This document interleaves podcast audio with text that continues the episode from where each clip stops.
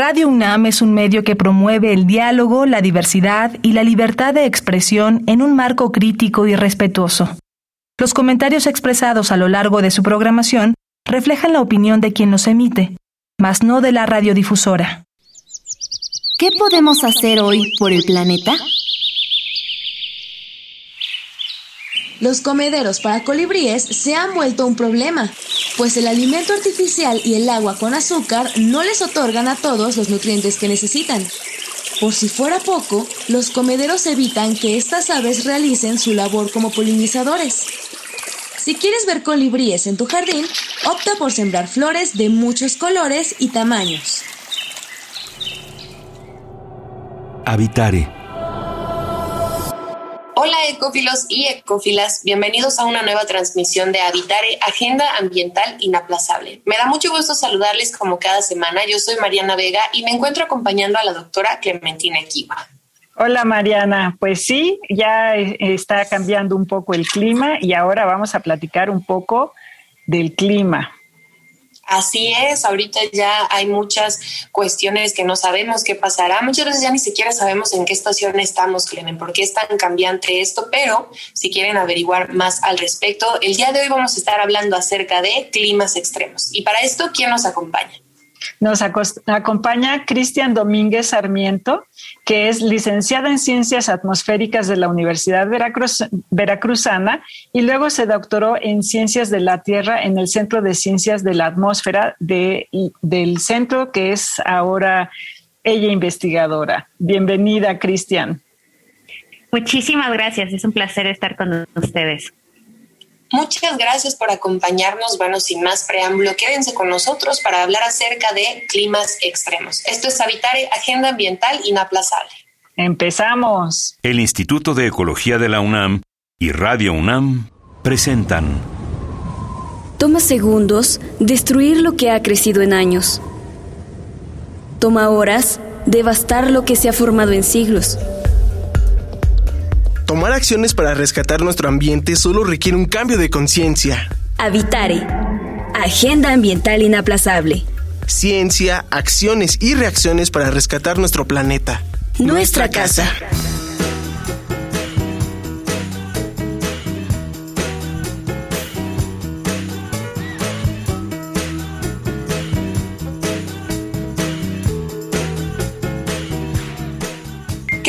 Continúen con nosotros en esta emisión de Habitar Agenda Ambiental Inaplazable.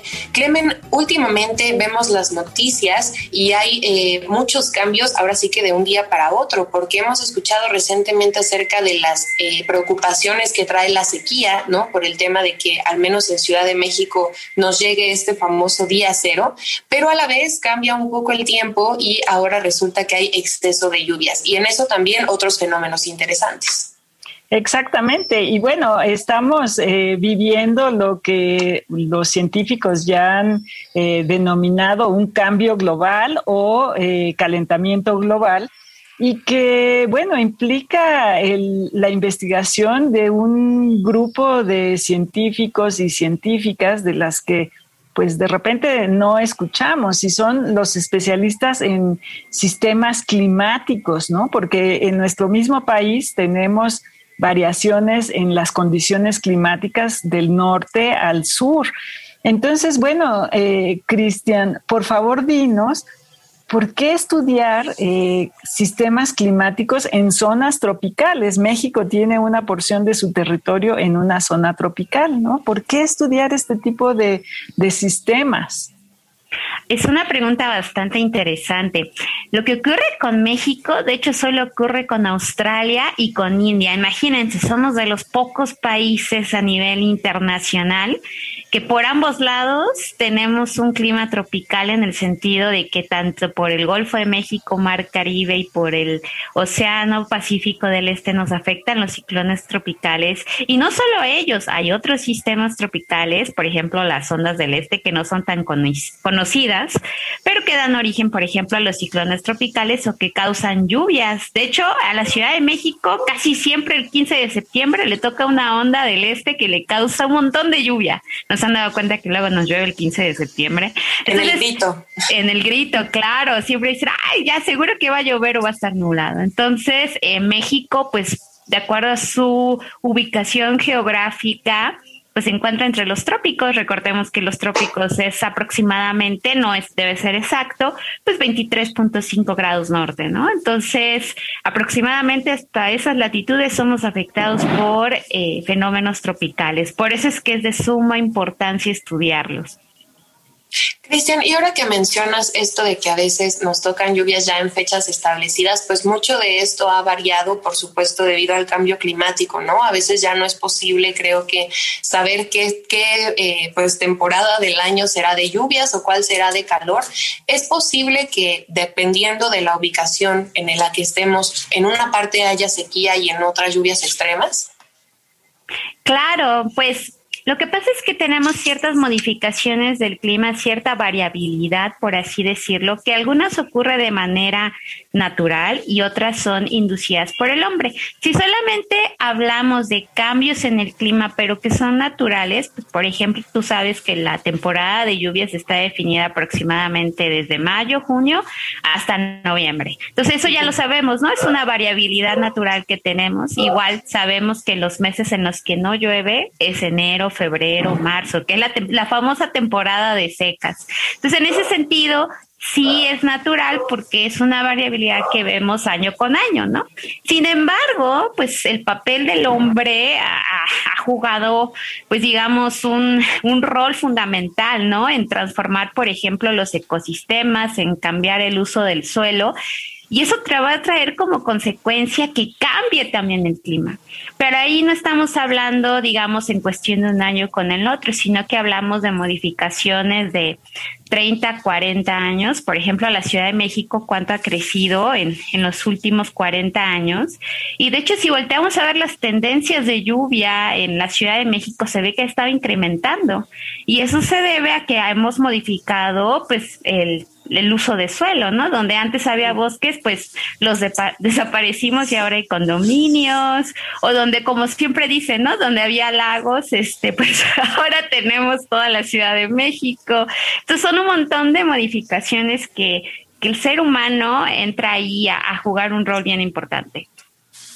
Y eh, pensando en, en esto que nos dices desde una perspectiva histórica, ¿Cómo es que se estudian todos estos sistemas climáticos? Yo me imagino a los primeros personajes, incluso cuando eh, la primera vez que fui a la selva lacandona, eh, eh, me enteré que había pues algunas pequeñas estaciones meteorológicas, eh, esto fue a principios de los 90, en los que la gente o la persona que estaba a cargo de esa estación tomaba las medidas en una libretita y, eh, y hacía todos los procesos así, ¿no? Medía la cantidad de agua que corría por el río, medía en un termómetro eso, pero las cosas supongo que han cambiado. ¿Cómo hacen investigación ahora? Es bien, bien fuerte esa pregunta porque es como el meollo de discusión para los que nos dedicamos a atmósfera. Lo que pasa es que antiguamente, ahora sí estamos hablando desde 1880 aproximadamente, cuando surge el primer observatorio en Tacubaya por órdenes de Porfirio Díaz, pues existía ahí alguien que tomaba las mediciones, ¿no? Igual se siguió esa tradición hasta aproximadamente los 80 antes de que surgieran las estaciones automáticas, que ya tenemos tenemos, digamos, un cierto eh, dispositivo que de manera automática mide lo que es la temperatura, la humedad, la precipitación y te da todos esos valores en una computadora y tú los puedes ir almacenando dependiendo de tu internet. En la Ciudad de México hay una red que se llama eh, PEMBU, que es este, todas estas estaciones meteorológicas que tiene la UNAM en diferentes prepas.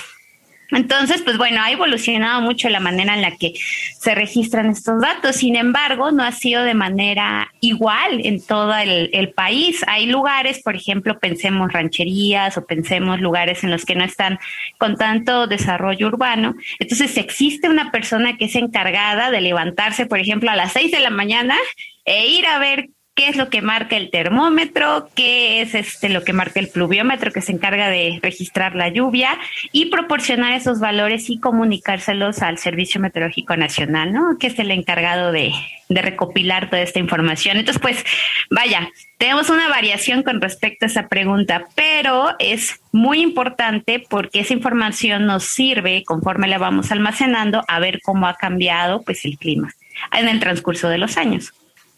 Claro, y ahora que mencionas esto, Cristian, de ver cómo ha cambiado y realizar un monitoreo claramente profesional y desde la ciencia, pues nos damos cuenta que observar estos cambios en el clima no solamente es, queridos ecófilos y ecófilas, para saber cómo nos vamos a vestir en el día a día, no es que si va a llover o es que si va a hacer calor.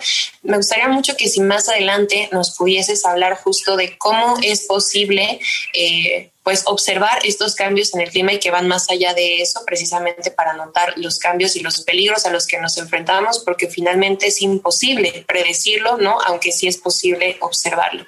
¿Les parece si ahora hacemos una pausa para escuchar la biodiversidad y yo? Me parece muy bien. Excelente, quédense con nosotros. Estamos hablando con la doctora Cristian Domínguez acerca de climas extremos. Esto es Habitare, Agenda Ambiental Inaplazable. La biodiversidad y yo.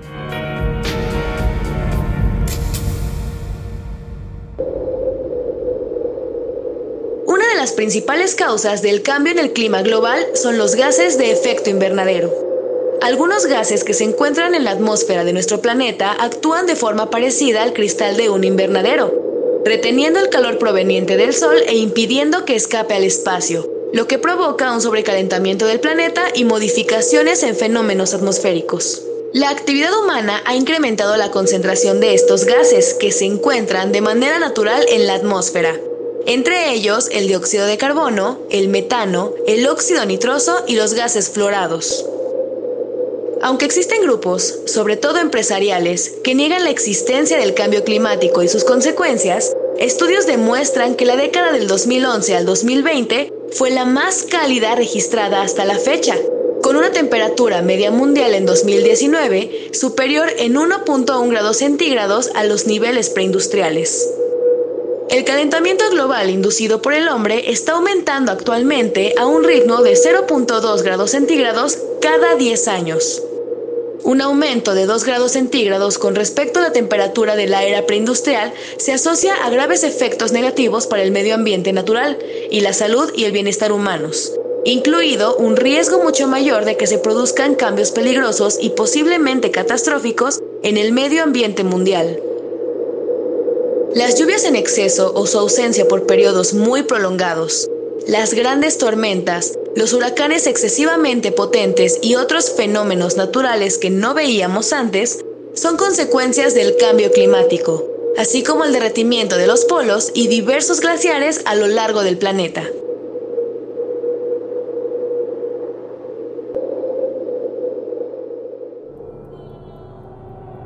Habitare ¿Qué tal? Qué gusto que continúen con nosotras en esta emisión de Habitare hablando acerca de climas extremos con la doctora Cristian Domínguez. Antes de continuar, Clemes, recordémosle a nuestro público las redes sociales en donde nos pueden contactar. Estamos en Facebook, Instituto de Ecología UNAM, todo junto, en Twitter, arroba y Ecología UNAM, y en Instagram, Instituto-Ecología UNAM. Antes de hacer esta breve pausa, estábamos hablando justo de cómo es posible y cómo se realiza este trabajo para observar los cambios que hay en el clima y con estos fenómenos. Y yo mencionaba algo que a veces se vuelve parte de nuestro día a día, el preguntar cómo está el clima. Y siempre vemos, ¿no? No, pues está soleado, está lloviendo y se vuelve algo también cotidiano y que nos vamos adaptando. Pero Clemen, creo que también a veces es muy importante saber los peligros, ¿no? O los problemas a los cuales como sociedad nos enfrentamos y que no podemos controlar porque el clima es impredecible. Claro, bueno, y, voy a hacer una acotación que a lo mejor Cristian eh, quisiera hacer ella, pero le voy a ganar, y es que el clima de todos los días no es necesariamente el clima, nos estamos refiriendo al estado del tiempo. Estado.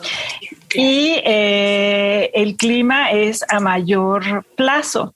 Entonces, eh, bueno, sí tenemos estos fenómenos. Hemos visto que con el cambio climático y los científicos especialistas en esto se han dado perfecta cuenta es que tenemos estas variaciones, ¿no? Entonces, bueno, eh, nos acercamos a la época de ciclones que pues tienen un papel muy importante para la biodiversidad en los, eh, en los continentes, digamos, ¿no?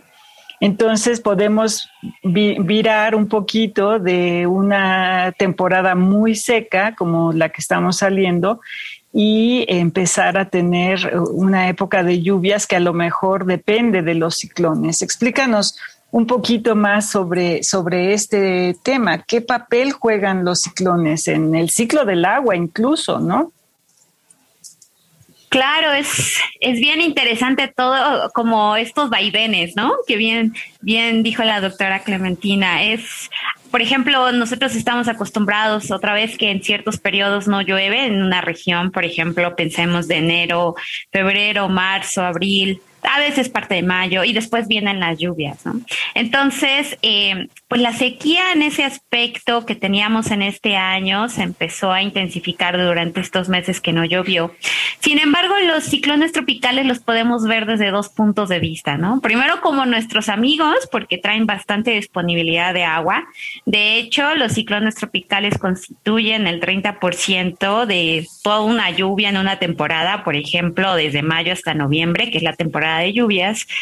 Y aparte de eso, también los podemos ver como enemigos, pero en el sentido de que son destructivos, ¿no? Y la gente dice, no, es que vienen inundaciones y vienen vientos muy intensos.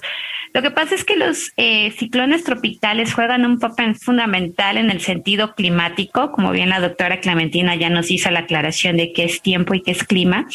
En un sentido climático, los ciclones tropicales pues proporcionan un montón de agua que pueden hacer que, por ejemplo, en el norte del país, cambien de no tener eh, suficiente agua en el nivel de las presas, por ejemplo, que se encuentren en un 10 o 20% el nivel de, del agua, y que si les impacta un ciclón tropical va a cambiar totalmente la historia, va a ser 90 o 100%, o sea, les va a llenar completamente la presa. ¿Y eso qué significa? Pues que van a tener este agua debido a la lluvia de los ciclones tropicales y van a poder utilizarla pues para diferentes usos, ¿no?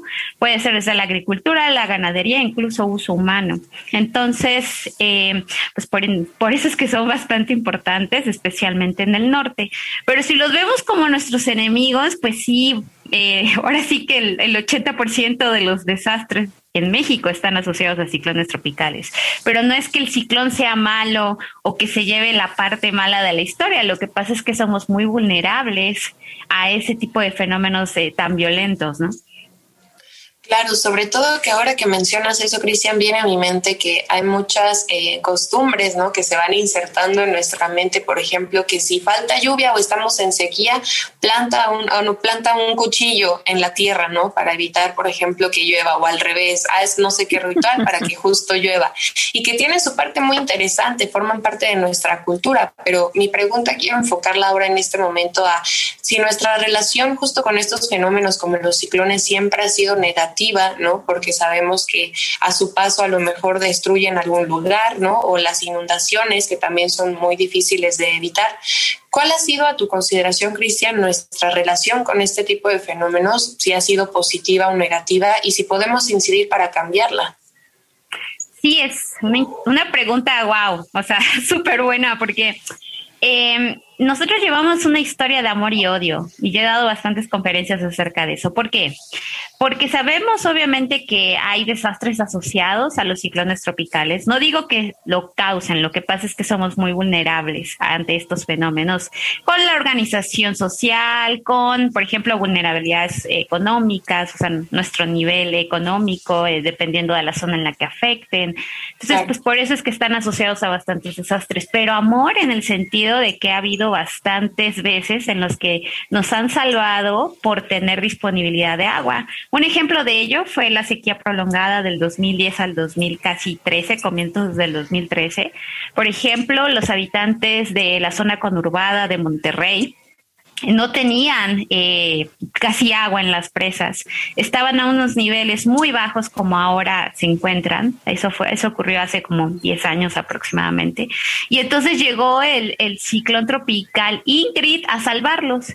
O sea, se ve luego, luego el cambio en el, en el nivel de la presa. Surgió, o sea, partieron de tener un 10%, casi estaban en los asolves, hasta tener un 100% de, de agua. Y entonces ahí es donde dices, ay, pues qué bueno que ocurrió el ciclón tropical, ¿no? Eh, pero si tú lo ves desde el punto de vista de los desastres por las inundaciones que causan, pues esto está más relacionado con nuestras vulnerabilidades. Entonces, eh, por eso es una historia como de amor y de odio, ¿no?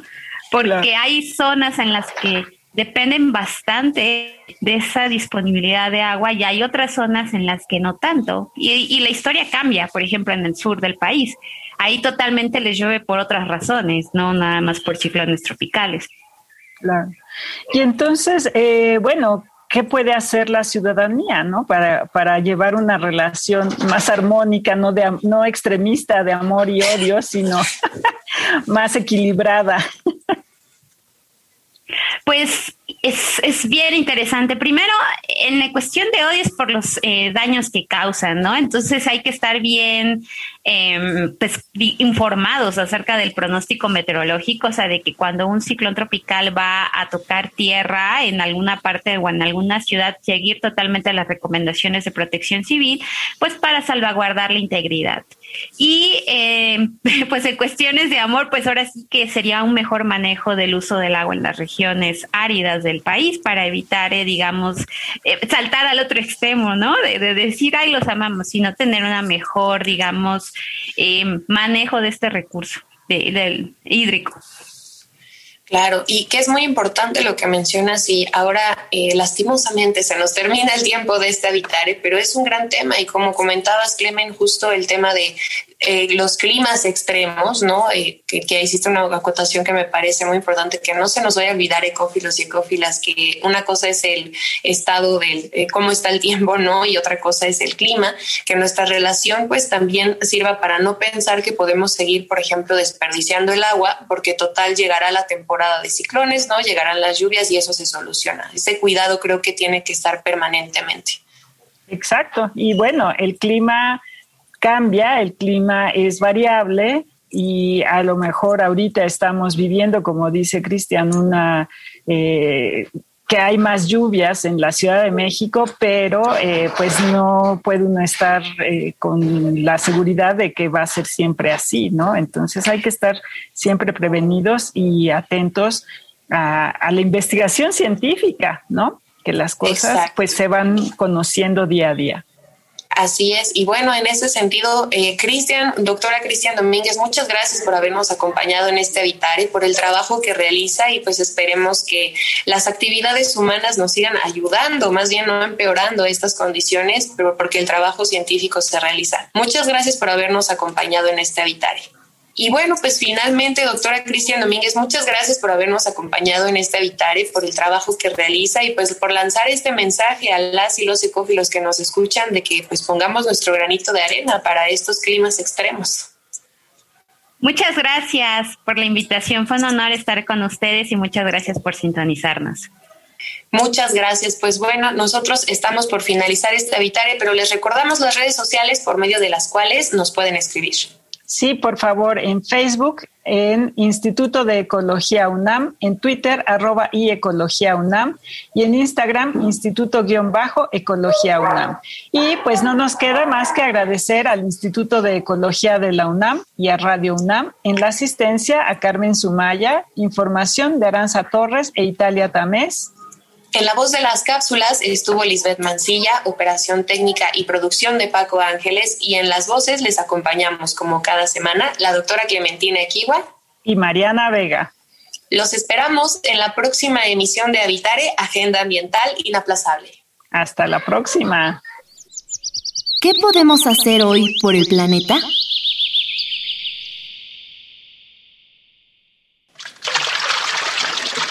El agua cada vez escasea más. Muchas veces no notamos cuando la desperdiciamos. Las goteras son un grave problema que pasa desapercibido. Ese pequeño... En el lavabo, en la tubería o en la regadera parecería insignificante, pero estamos perdiendo valiosos cientos de litros. Revisa y repara tus goteras. Juntas y juntos evitemos que falte el agua.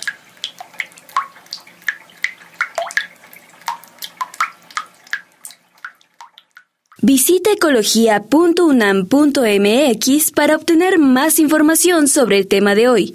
Y si quieres escuchar todas nuestras emisiones, entra a radiopodcast.unam.mx.